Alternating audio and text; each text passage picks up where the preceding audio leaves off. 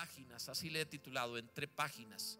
Te invito a abrir la palabra del Señor, la primera carta del apóstol Pablo a Timoteo capítulo 4 versículo 13. Vamos a leer la escritura para ver al respecto de entre páginas. Primera Timoteo capítulo 4 versículo 13. Acompáñame en la Biblia, abre la escritura o préndela si es un dispositivo electrónico. La idea es que tú la leas, aunque te lo proyecten. ¿Por qué tienes que buscarlo? Para familiarizarte también en el uso de la palabra, por si un día necesitas presentar defensa, dar consuelo, ayudar a alguien más, sepas encontrar el versículo apropiado. Primera Timoteo 4:13 dice la palabra, entre tanto que voy, ocúpate en la lectura, la exhortación y la enseñanza. Entre tanto que voy, ocúpate en la lectura, dice la palabra del Señor. Leer, amados, yo creo que leer es el avance más grande que tiene la humanidad. De cualquier otra cosa que la ruedan y que no, no, no. El avance más grande que existe es la lectura, el poder leer, el plasmar las palabras en símbolos que luego puedan ser eh, fonéticamente expresados es la más grande de las virtudes de la humanidad y también por lo mismo, debido a esta virtud de poder dejar por escrito eh, eh, todas las cosas, es que podemos también eh, reconocer generación a generación lo que pasó antes. Es decir, lo único que se ha perpetuado es lo que se ha dejado escrito. Lo que no se deja escrito desapareció. Sin duda que en el pasado han existido personas maravillosas, extraordinarias, con gran corazón, con pensamientos maravillosos, pero si no dejaron estas cosas escritas, desapareció toda su virtud.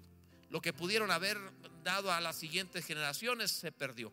Dejarlo escrito es una riqueza maravillosa. Tenemos que aprender, amados, a valorar este don tan grande que nos fue dado. El apóstol Pablo, que es quien escribe esta porción de la escritura, no le escribe simplemente porque sí, lo escribe primero inspirado por Dios. El Espíritu Santo pone esto en su corazón para, eh, para decirlo, pero además es porque Pablo, además de nuestro Señor, eh, mejor dicho, a excepción de nuestro Señor Jesucristo, el cual es clase aparte, de los seres humanos, escritores bíblicos y relatados en la palabra del Señor, a mi parecer, el más brillante, el más inteligente, el de mejores conceptos es el apóstol Pablo. Pablo tiene una mentalidad de genio en cuanto a la doctrina, en cuanto a la enseñanza, a la religión. Sus conceptos son espectaculares. Tú puedes hallar ahí, prácticamente es el escritor más grande del Nuevo Testamento, pero sus, escritos, sus, escritos, sus palabras eh, reflejan un pensamiento muy elevado, pero también un pensamiento estructurado por la lectura, un pensamiento de alguien que efectivamente ha dedicado tiempo a preparar su mente, a dominar sus pensamientos, a poner orden en los conceptos que quiere vertir, de tal manera que lo encuentras muy bien estructurado en su manera de expresarse. Sus conceptos, sus palabras, sus frases son maravillosas. Él podía predicar libremente en hebreo, en arameo, en griego, en latín, latón, lámina galvanizada, en todo. O sea, eh, este hombre estaba realmente preparado. Era alguien que se había preparado con la palabra del Señor, pero también era alguien que leía.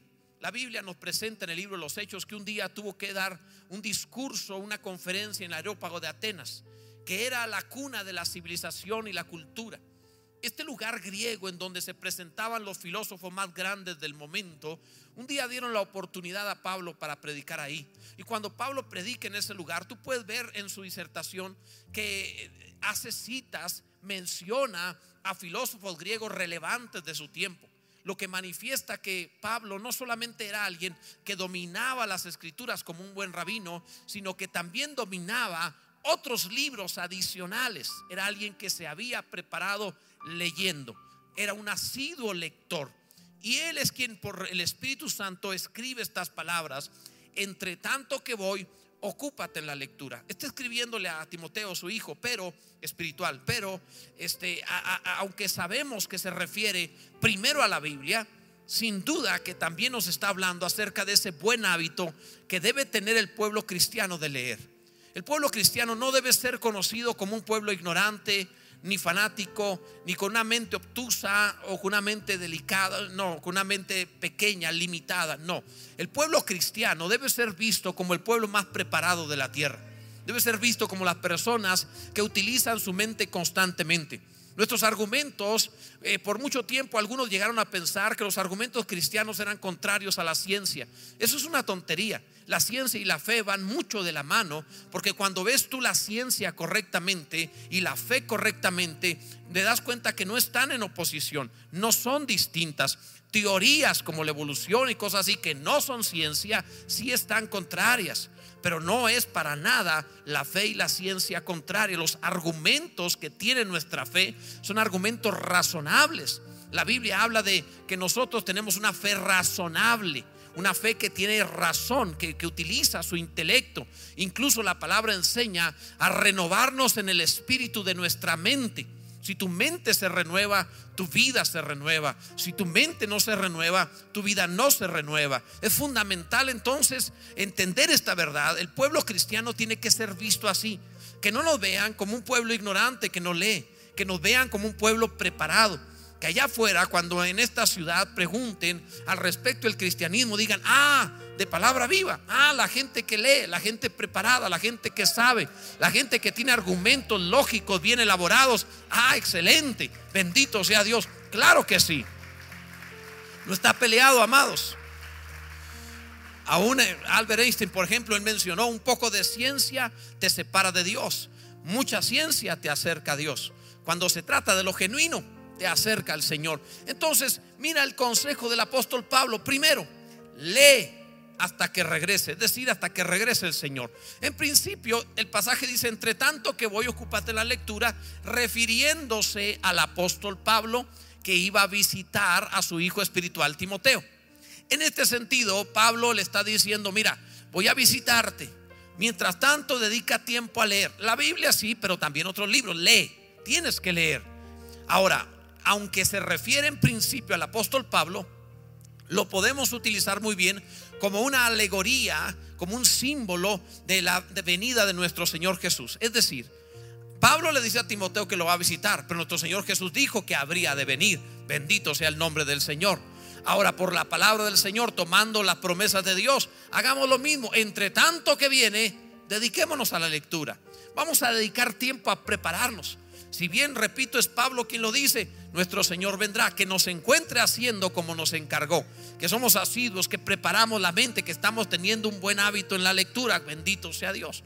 Hace poco vi un video de soldados que regresaban de la guerra, soldados americanos, estadounidenses, que regresaban de la guerra y que algunos regresaban de sorpresa visitando a hijos, a esposas, llegando con la familia y había una de llorar y de reír y una fiesta tremenda al llegar y la verdad muy emotivos, eh, te, sientes ganas hasta de llorar con ellos porque esto de este encuentro, esto de estar esperando a alguien que no sabe si vendrá, pero nuestro Señor sí vendrá. Entre tanto que viene, prepara su venida. Entre tanto que regresa, prepárate para su encuentro. Que te encuentre como alguien que está renovándose en el espíritu de su mente, que está realmente utilizando su mente correctamente. No se trata solamente de un órgano, un cerebro que está flotando ahí en la cabeza. Se trata acerca de la mejor herramienta que Dios te ha dado para tener una vida que vale la pena. Es mejor que tus manos o que tus ojos. Tu cerebro, amado, úsalo bien. Bendito sea el nombre del Señor entre tanto que voy, dice el Señor. A todos nos gusta prepararnos para las visitas. Bueno, no sé si para todas las visitas, pero ¿a quién les gusta este, ser buenos anfitriones? A mucha gente, qué bueno. Ser un buen anfitrión es algo, es una virtud, no es así nada más. Cuando tú, cuando alguien viene y te está preparando para recibirlo, es cuando barres hasta debajo de la alfombra, o sea, es cuando realmente todo queda más limpio. Y también es cuando te das cuenta de la gotera, cuando te das cuenta de lo que está mal, cuando te das cuenta de lo que no sirve, cuando te das cuenta de lo que está sucio. Porque pones un poco más de atención de lo normal. Más o menos así es lo que la palabra te está mostrando. Entre tanto que voy, ocúpate en la lectura. Es decir, que tú te des cuenta esas, esas grietas de tu mente, esos vacíos de pensamientos, esos eh, momentos o, esos lapsos en tu cerebro que, de las cosas que no están funcionando, que deben ser recubiertas, eh, renovadas, que tienen que ser regeneradas. Y para esto funciona desarrollar nuevas redes neurológicas, neuronales, a partir de leer, amado. Necesitamos renovar nuestros pensamientos. Y esto se hace buscando buenos pensamientos, buenas frases, buenas palabras, ampliar el vocabulario, mejorar nuestra forma de, de, expresarnos. ¿Cómo se hace eso? Buscando nuevas ideas, nuevas formas de decirlo, nuevas palabras para expresarlo. ¿Dónde? Leyendo, amados. Entre tanto que voy, prepárate, el Señor vendrá, que encuentre tu mente funcionando gloriosamente. Gloria al nombre del Señor. Entre tanto que voy, dice el pasaje. En segundo lugar, lee para que seas mejor. Para que seas mejor, como te decía, la Biblia dice que nos renovamos en el espíritu y la mente. Dice el pasaje, entre tanto que voy, ocúpate en la lectura. O sea, ¿Qué quiere decir esto? Bueno, que nos encuentre mejorándonos. Si vamos a estar con el Señor eternamente, mejorémonos. O que voy a decirlo de otra manera. Un día yo lo pensé así. Me vi en el espejo y dije, si voy a estar conmigo, tengo que mejorarme. Voy a estar conmigo eternamente. Tengo que ser mejor. ¿Vivirías contigo por siempre? O sea, piénsalo. Algunos dirían, ay, yo no me gustaría vivir conmigo. Porque, eh, eh, o sea, piénsalo. ¿Realmente me soportaría a mí? Si yo fuera otra persona, ¿me soportaría a mí por siempre?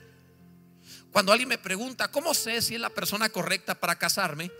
Eh, no les hago, eh, no les digo, bueno, tienes que orar, ayunar, que el Señor te hable, venga un ángel y te avise, pon un vellón o señales o algo. No le digo eso. Le digo algo más sencillo. ¿Platicarías con esa persona a 50 años? Porque finalmente de eso se trata detrás de todo lo demás, de la atracción, detrás de todos los compromisos y afanes que pueda tener una familia, detrás de todo el placer que pueda existir, incluso la satisfacción, los hijos, etcétera, detrás de todo eso, ¿platicarías con esa persona 50 años?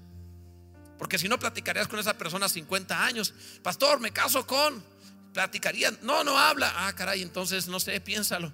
O sea, considéralo. De eso se trata. Vas a pasar 50 años, pasaría 50 años contigo. Corazón, algunos se quitan la vida, va a ser terrible. Una vez supe de alguien que se quitó la vida y cuando supe quién era dije, pues cómo era. Con razón, ¿verdad? Si no se mataba, lo mataba otro. O sea, hay ocasiones en donde está complicado. Entonces, mejórate. Mejoramos, o lo diré de otra manera.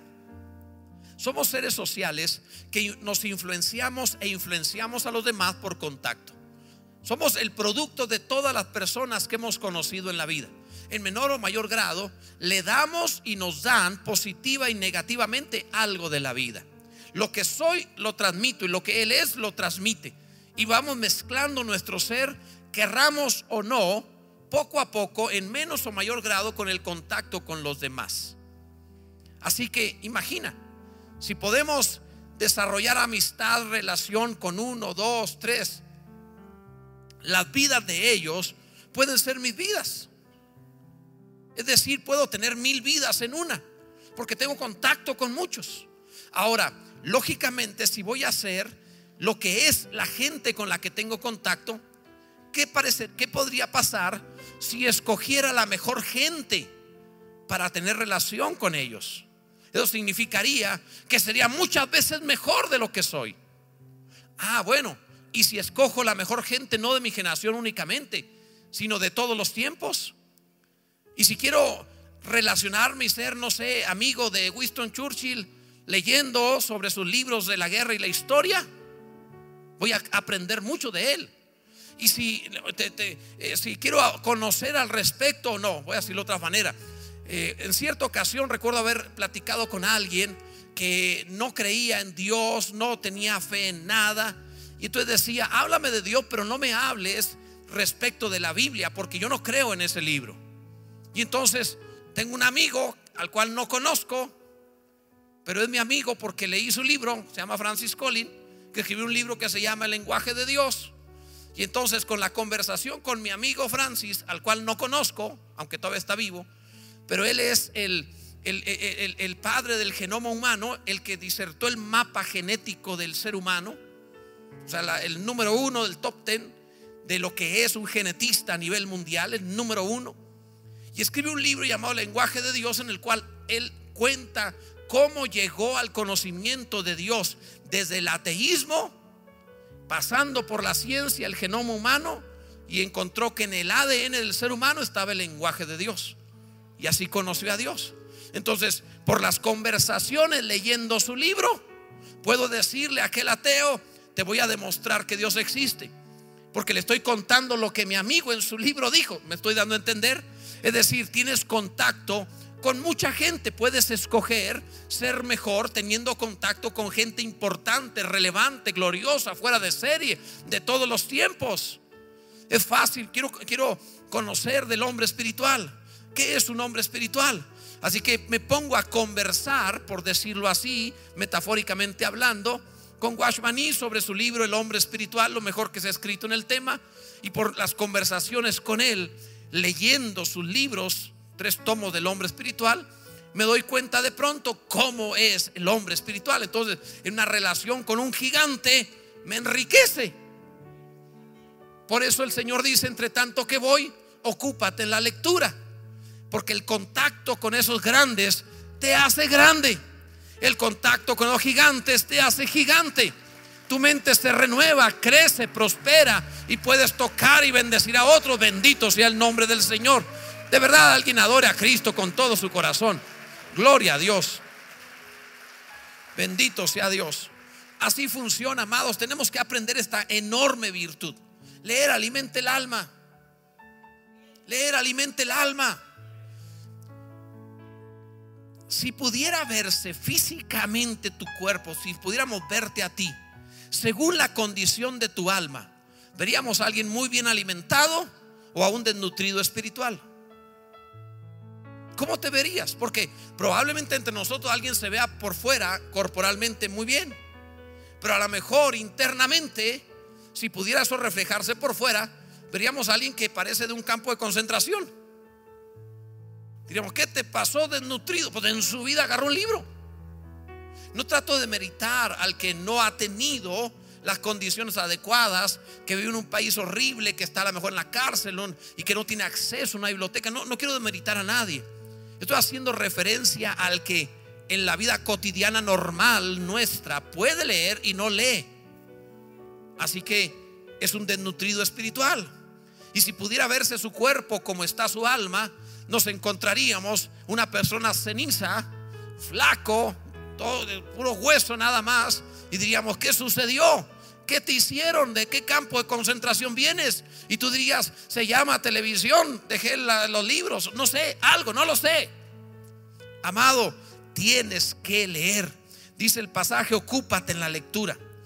Tercer lugar, lee para que te ocupes. Si dice ocúpate, es que estás desocupado. Ocúpate en la lectura. El ser humano promedio pasa mucho tiempo perdiendo el tiempo. Pastor, es que no tengo tiempo libre. Ok, esto es una, una, este, un número, una estadística mexicana. En México, los, la televisión dura prendida por, en promedio de cada hogar Obviamente puede haber dos televisiones, tres televisiones, pero el promedio que está prendida la televisión en México es de 8.23 horas al día. 8 horas 23 minutos en promedio. Es decir, puede haber dos o tres que juntan las horas, puede haber varias personas, etcétera. Pero en promedio la televisión en México dura 8 horas 23 minutos prendida. Y la gente dice que no tiene tiempo sin contar redes sociales, que esa es la otra también. Impresionante. Por eso el pasaje dice, ocúpate, es decir, estás desocupado. Si hablamos de redes sociales, peor todavía. Ok, videos muy vistos. En serio, ¿qué dice de la humanidad? El que uno de los videos más vistos sea un gato golpeando el piano. En serio. En serio, o sea, ¿Dónde está el cerebro de la humanidad?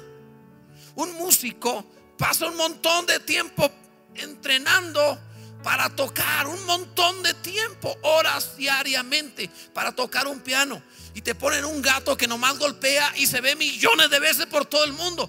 ¿Qué te dice eso del cerebro de la humanidad? Y todas lo comparten. Y algunos están diciendo, ah, lo voy a buscar. No es posible, amado. No es posible. Entonces, por eso el pasaje dice, Ocúpate en la lectura. Estás perdiendo tu tiempo, estás perdiendo tu vida. Ocúpate en la lectura. En cuarto lugar, lee para que te protejas. Cuando dice el pasaje, ocúpate en la lectura, la palabra ocúpate es impresionante la palabra eh, eh, griega que se usa ahí. Esta palabra significa sostener la mente. Cuando dice ocúpate en la lectura es sostén tu mente, protege, guarda, este, eh, ponle soporte a tu mente leyendo. Impresionante.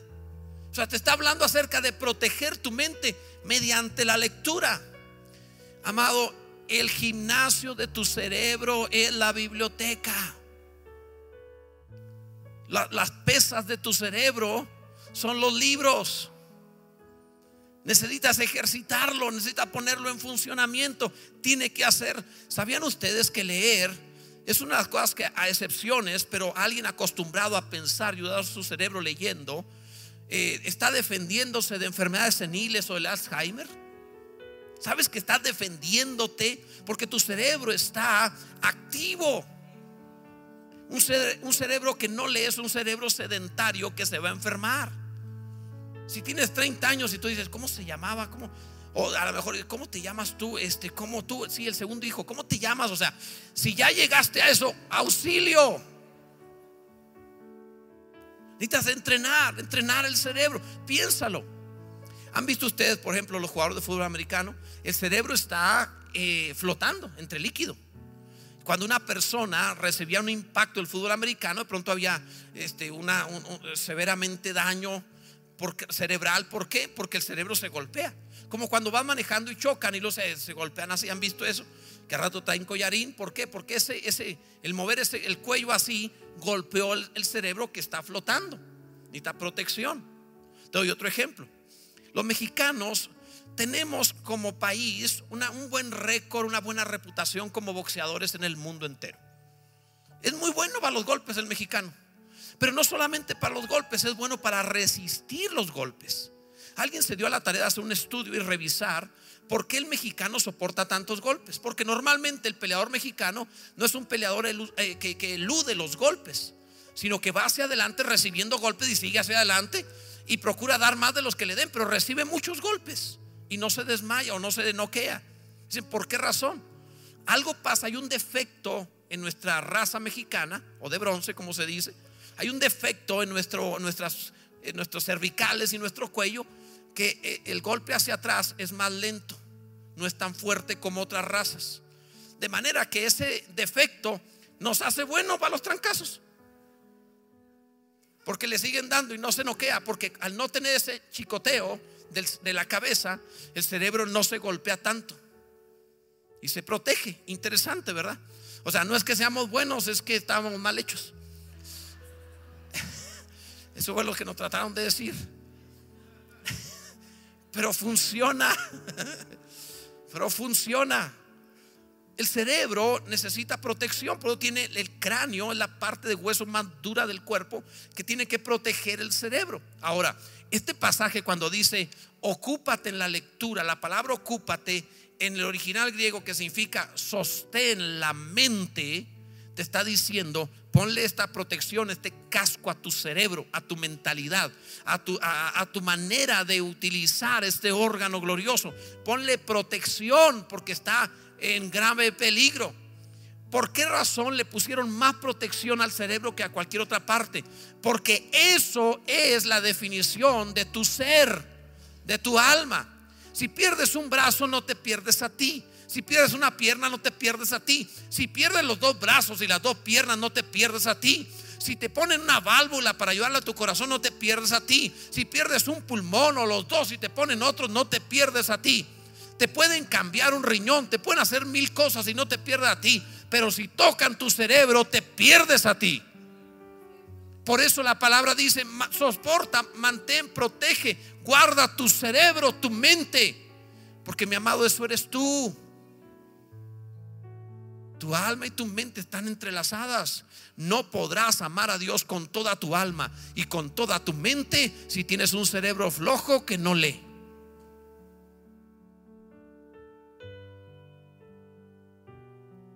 ¿O pensabas que la vida cristiana solamente era cuestiones religiosas y ceremoniales, litúrgicas o dogmáticas. No, mi amado, leer también es ser cristiano. Bendito sea el nombre del Señor. También esto es parte de lo que Dios ha puesto para nosotros. Ocúpate en la lectura. Gloria a Dios. Lee para que seas útil. Lee para que seas útil. Dice el pasaje, entre tanto que voy, ocúpate en la lectura, la exhortación y la enseñanza. Pero ¿cómo voy a exhortar? Que significa animar. No es regañar, es animar. ¿Cómo voy a animar, a dar aliento y enseñar a otros si no leo? O sea, por eso es, ocúpate la lectura, la exhortación y la enseñanza. Sirvo la exhortación y sirvo la enseñanza porque leo. Pero si no leo, ¿cómo le voy a hacer? Tienes que leer para ocuparte lo demás. Necesitamos, eh, eh, la lectura te hace hábil en todas las demás disciplinas. En todas las demás. Hasta eh, los deportistas becados que los llevan a un equipo porque son muy buenos atletas, de pronto están en una clase donde dice, la estrategia es esta y van a un pizarrón y tienen que leer y aprenderse cosas. Porque esto es fundamental para todas las áreas de la vida es la manera de ser útil. ¿Quién va a poder enseñar con un cerebro vacío? El Espíritu Santo me va a recordar lo que debo decir. Sí, te va a recordar. Pero cuando entra al cerebro y ve los compartimientos y están vacíos, ¿qué le recuerdo si no hay nada? Te va a recordar si hay algo ahí primero, si le metiste algo. Él viene y saca el archivo y dice, ah, puedo usar este versículo, o puedo usar esta ilustración, o puedo usar esta anécdota, porque tiene cosas ahí. Pero de pronto abre el Espíritu Santo y sale una mosca nomás, abre y sale un murciélago por. ¿Qué pasó? No hay nada. Eso no sirve, amado. Para que sea útil, seamos conocidos como el pueblo que más se prepara, como el pueblo que más lee, como el pueblo que más usa su cerebro. Bendito sea Dios. Yo creo, amados, que en cierto modo esa es la metáfora que hay detrás del género de zombies. Esa es la metáfora. ¿Por qué los zombies, que son muertos vivientes, procuran comer cerebros? Porque la muerte trata de terminar con lo que nos hace ser vivos. Finalmente es el punto primordial. Es una metáfora. La muerte procurando comerse los cerebros. Y es cierto, cuando a alguien le acaban el cerebro, es un zombie, es un muerto viviente. Anda en la vida, pero anda como muerto. Porque no está utilizando la virtud más grande que le fue dada. Entonces, fundamental, amados. Tenemos que aprender a utilizar el cerebro. Hay personas que dicen es que no he tenido oportunidades en la vida. Debes saber que cuando el cerebro no está ejercitado, no ves oportunidades ni produces o fabricas oportunidades. Pero cuando el cerebro está activo, si te pones a leer, las ideas vienen, las ideas se ocurren. Si tu cerebro está activo leyendo, siempre hay oportunidades. Señor, no hay ninguna oportunidad. ¿Cómo le hago? En esto no se me ocurre nada. Ponte a leer y se te va a ocurrir. La máquina empieza a desoxidar, a desoxidarse, empieza el changuito ahí a moverse y de pronto vas a saber, ah, ya sé qué hacer. Tienes un potencial enorme en ese cerebro. Nomás préndelo, amado. Bueno, la mayoría sí, ¿verdad? Pero se los digo por alguien que puedan conocer. Amado, es importantísimo. Mira, el primer, la primera virtud de Dios vista en la Biblia es la creatividad. En el principio creó Dios los cielos y la tierra. Pero ¿cómo funciona la creatividad de Dios? Dios explica en la Biblia que Él primero escribió todo lo que luego habló para que llegara a existir. Él hizo un libro que lo leyó en voz alta y apareció. ¿Comprende esto? Dios mismo, toda su creatividad está enfocada, Dios mismo, en escribirlo y leerlo. Dios mismo. Entonces, desea la primera virtud de Dios, la creatividad.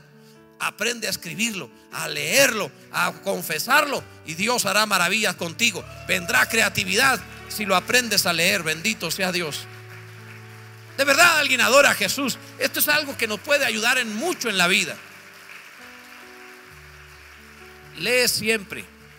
No digas que no hay tiempo. Lee hasta el día de tu muerte. Debe ser alguien asiduo a la lectura ha sido a la lectura. Es fundamental. Una, una, cosa que me gustó mucho de la pastora cuando nos conocimos, yo de 14 años, ella de 15, es que leía mucho. Hasta hoy sigue leyendo mucho. Es impresionante lo que él no te imagina. Siempre está leyendo y leyendo y leyendo. Impresionante. Nomás por eso escribo, porque le gusta leer. No es cierto, no es por eso. Pero, amados, es, es, es, es, es un don maravilloso, pero también es una virtud que se desarrolla. Lee siempre. No digas que no tienes tiempo. Te voy a decir un pasaje que te va a demostrar que siempre se puede. En segundo libro de, perdón, segunda carta de Pablo a Timoteo, capítulo 4, verso 13, 4:13 de segunda Timoteo, fíjate lo que dice. Cuando vengas, ahora Pablo le está diciendo a Timoteo, ya no va a ir él. La primera carta Pablo iba a visitarlo y lo visitó. Pero en la segunda Pablo está en la cárcel, una cárcel romana, y él tiene una sentencia de muerte. Está esperando que lo saquen para decapitarlo. Él piensa, no voy a salir, me voy a morir ya. Ya voy a morir. En cualquier momento me van a decapitar, me van a matar. Y dice, cuando vengas, dice a Timoteo, trae el capote. O sea, un manto, no creas que iba a traer a alguien cara cortada. Trae el capote que dejé en Troas en casa de Carpo yo creo que estaba pasando tiempos de frío, ¿no? Para decir eso. Trae el capote que dejé en casa de Carpo. Y los libros, interesante, ¿eh? mayormente los pergaminos. O sea, es evidente que está pidiendo no solamente la Biblia, las escrituras, sino que aparte está pidiendo lectura, los libros. Entonces, yo me pregunto esto, ya te van a matar. ¿Te quieres primero leer un buen libro antes de que te maten? ¿A quién le importa leer un libro si te van a matar? Al que le gusta leer al que sabe la virtud de leer. Al que dicen, lo que me matan, tráeme libros, necesito leer. ¡Qué maravilla! Ahora, él tenía que eh, pedir que trajeran libros que se cargaban a veces en carretas, o sea, eran pesados, eran grandes y tenías que rollos enormes, que era difícil tener un libro y costaban una fortuna. Ahora tú no batallas en eso. Tú te metes una computadora, ves ahí en Amazon y bajas los libros del pastor y ya había que hacer publicidad. Pero bueno, ok.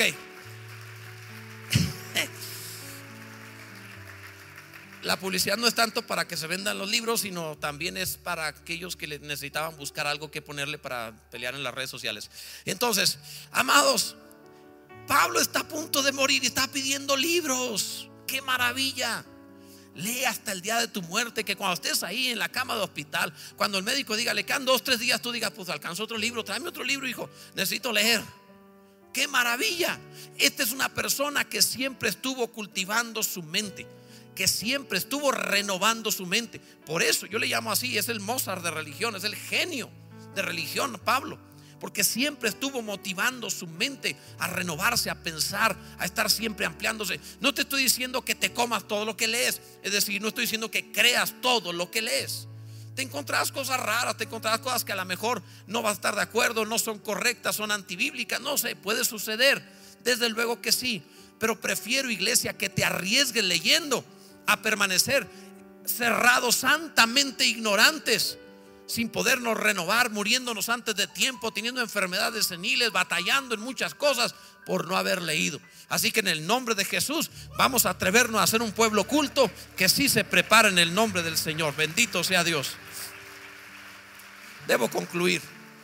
El reto de esta semana, te vas a leer un buen libro. Yo sé que en una semana puedes leer más de uno, pero cuando menos uno. El reto de esta semana te vas a leer un buen libro. Pastor, voy a leer la carta a Filemón. Ese es un capítulo, no juegues. Te estoy hablando de un libro en serio. Sí, porque el libro de Filemón es maravilloso, la carta, pero, pero es un capítulo, te lo lees en 15 5 minutos. No, te estoy hablando acerca de, de un libro adicional a lo que leas de la escritura. Adicional. Sí, porque tú te pones, va a leer Filemón, a ver, léete los salmos. O sea, vas a leer adicional a la palabra, un buen libro. Esta semana te lees un buen libro, te preparas y subraya y escribe aparte y saca notas y memoriza frases, cosas, una palabra, una frase, memoriza, trata de que tu cerebro se ejercite. Vuélvete más inteligente porque te vuelves más grande. Vuélvete más inteligente porque te vuelves más sabio, porque puedes tener más oportunidades, porque lograrás más cosas. Nunca vas a ir más lejos que lo que llegue a tu mente. La vida es como en las carreras han visto que ganan por una cabeza. La vida es igual.